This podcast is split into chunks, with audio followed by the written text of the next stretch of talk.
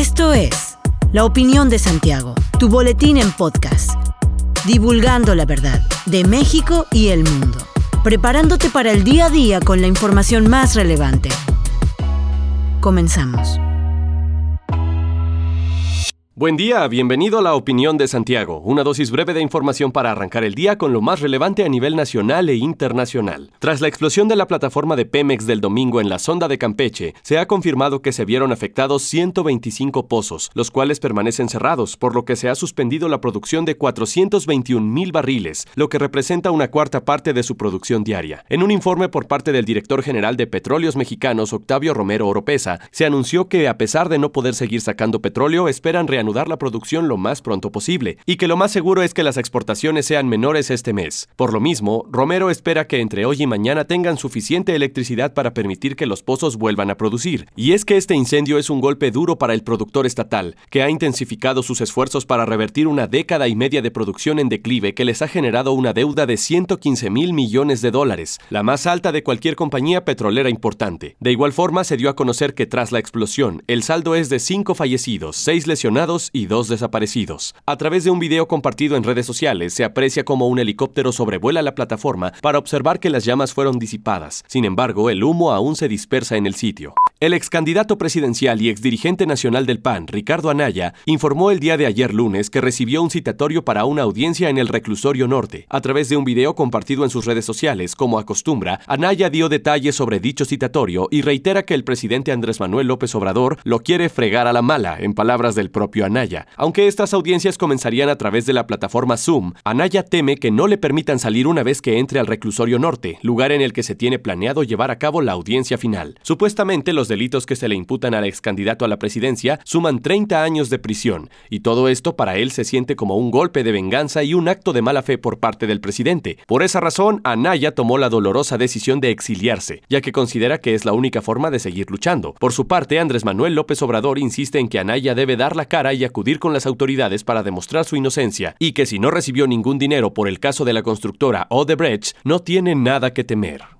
El estado de Tennessee en Estados Unidos ha sido azotado recientemente por fuertes lluvias e inundaciones que han provocado la muerte de al menos 21 personas y una importante cantidad de daños materiales. El lunes, el presidente de Estados Unidos, Joe Biden, aprobó la declaración de desastre mayor, que de acuerdo con el comunicado emitido por la Casa Blanca, permitirá destinar fondos federales para complementar los esfuerzos estatales y locales de recuperación de las zonas afectadas, además de financiación federal a Waverly, capital del condado de Humphreys, sitio en el que se han concentrado los mayores daños a causa del desastre natural. Según el Servicio Meteorológico Nacional, el área registró el sábado las mayores lluvias en 40 años e informó que hasta 43 centímetros de lluvia cayeron en menos de 24 horas, lo que ha significado la destrucción de carreteras, torres de telefonía celular y líneas telefónicas en las áreas rurales, dejando a las familias sin saber si sus seres queridos sobrevivieron al diluvio.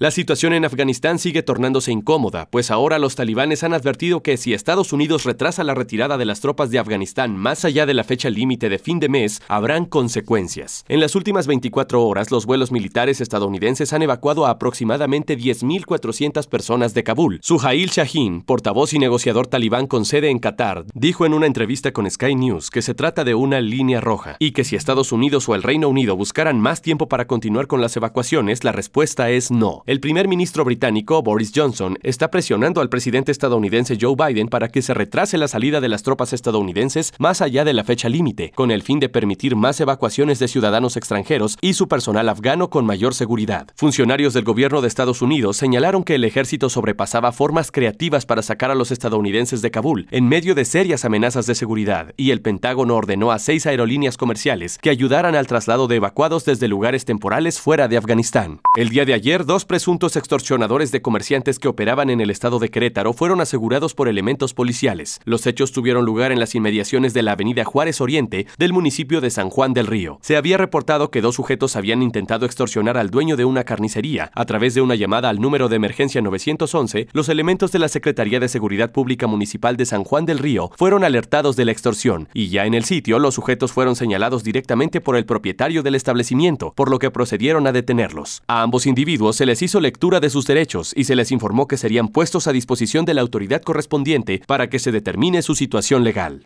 Hasta aquí la información de hoy. Regresa mañana para otra pequeña dosis con las noticias más importantes. Mantente bien informado con la opinión de Santiago. Hasta la próxima. La opinión de Santiago. Comprometidos con la verdad.